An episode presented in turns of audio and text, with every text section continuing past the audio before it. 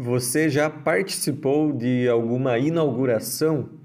Seja a inauguração de um local, de um prédio, um restaurante, uma loja. Essa é sempre uma ocasião festiva, uma ocasião de muita animação, de muitas pessoas, de muito movimento, onde parece que quanto mais gente, melhor, tem que ser algo grande, algo marcante. E é uma situação assim que nós temos relatada no texto de hoje de Neemias, capítulo 12, versículos 27 até o 47, final do capítulo. Nos alegramos em ter você ouvindo essa reflexão hoje comigo, missionário Bruno, e vamos então olhar esse texto. Outra situação que lembra muito isso que é descrito no texto são os desfiles, como o desfile de 7 de setembro, onde há bandas marciais, pessoas marchando, tocando instrumentos musicais de percussão, de sopro, porque é isso que o povo faz, é dessa forma que eles realizam a inauguração, a dedicação do novo muro de Jerusalém, dessa obra concluída. Esse momento é um momento festivo, um momento de culto, em que o povo dedica o resultado da sua obra, do trabalho de suas mãos ao Senhor e reconhece que é obra do Senhor ter esses muros construídos, concluídos. O texto fala que levitas de todo lugar foram chamados para participar da cerimônia, lembrando que os levitas, os descendentes de Levi, esses que fazem parte da tribo de Levi, foram escolhidos pelo Senhor já no Êxodo para serem a tribo que se dedicaria ao serviço do templo. Então, eles eram cantores, músicos, aqueles que serviam no templo e cuidavam de todos os aspectos do culto. Inclusive, os sacerdotes fazem parte da tribo de Levi, pois são descendentes de Arão, que também era levita. E na parte anterior do capítulo 12, nós temos também listas de levitas e de sacerdotes, que para esse momento da história do povo é algo bem importante, porque o povo estava reestruturando o culto.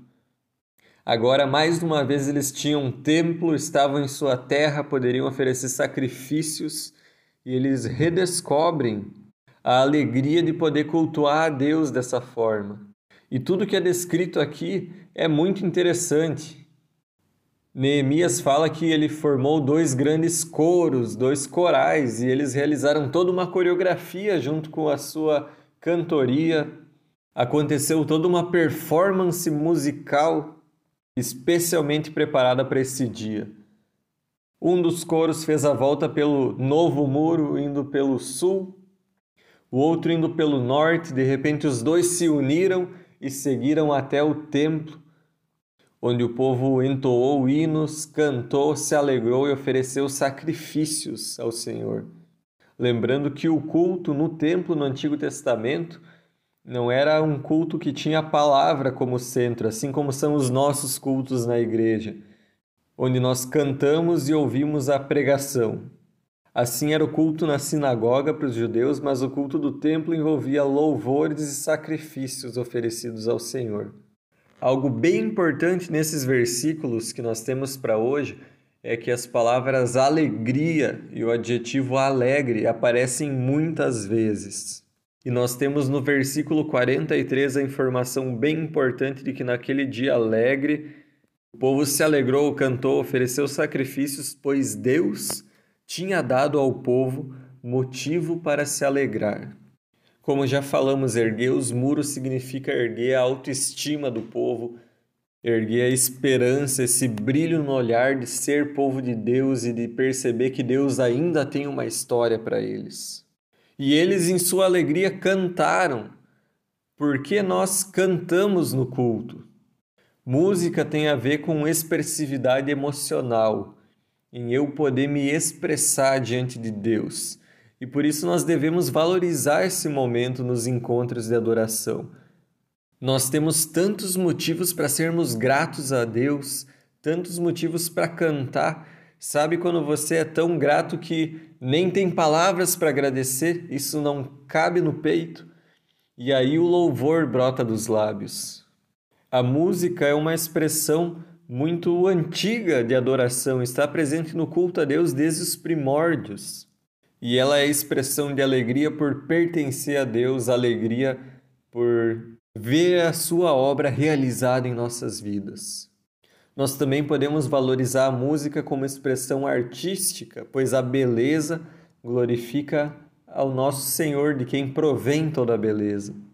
E outro detalhe importante do texto é que aqueles que servem no templo também são valorizados. Assim, nós também podemos valorizar as pessoas que se dedicam no culto da comunidade, pregando, tocando, cantando, servindo na equipe técnica. Os voluntários são essenciais para o culto em comunidade. E você também se alegra por aquilo que o Senhor faz na tua vida? Que Deus possa moldar em nós um coração que é grato e nós busquemos sempre ser essas pessoas gratas, alegres, que reconhecem que toda boa dádiva que nós temos vem do Senhor. Que a nossa vida, nosso proceder seja uma expressão de louvor da alegria que nasce por pertencer ao nosso Senhor Jesus. Deus abençoe você, tenha um ótimo dia.